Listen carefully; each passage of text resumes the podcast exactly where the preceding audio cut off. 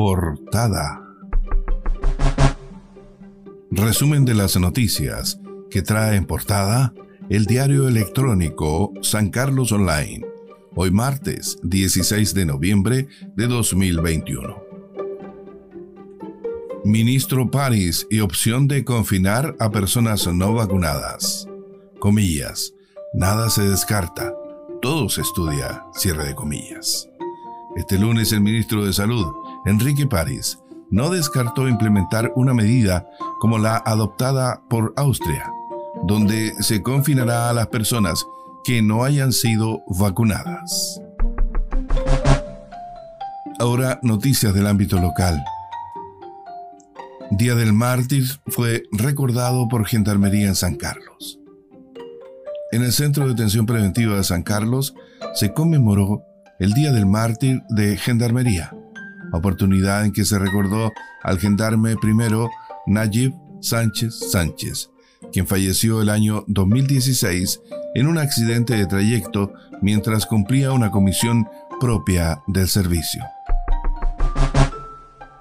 Acuerdo permitirá vigilar la venta de medicamentos en el e-commerce.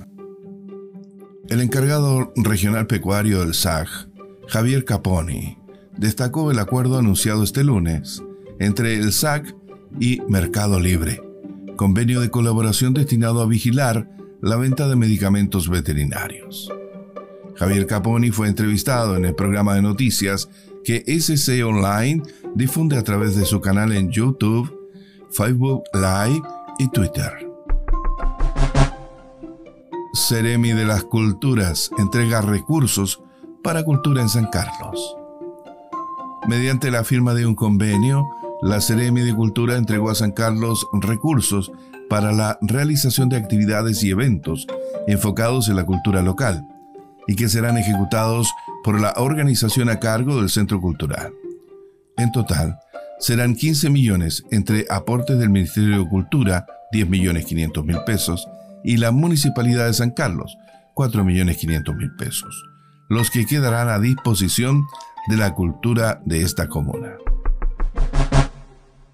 Niñas y niños marcharon por sus derechos en San Nicolás. Fueron cerca de 150 los participantes de la actividad organizada por la Municipalidad de San Nicolás, mediante la Oficina de Protección de Derechos de la Infancia. Show, bailes, risas y una marcha alrededor de la plaza San Nicolasina.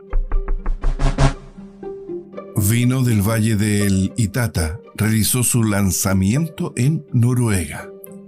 El lanzamiento de los vinos de Juan Segura Wine, organizado junto a la colaboración de la empresa importadora Select Wine Partner, se llevó a cabo en la Embajada de Chile en Noruega, en Oslo, y contó con la participación de periodistas y críticos especializados del mundo del vino. Portada finaliza este resumen de las noticias que trae en portada el diario electrónico San Carlos Online, hoy martes 16 de noviembre de 2021.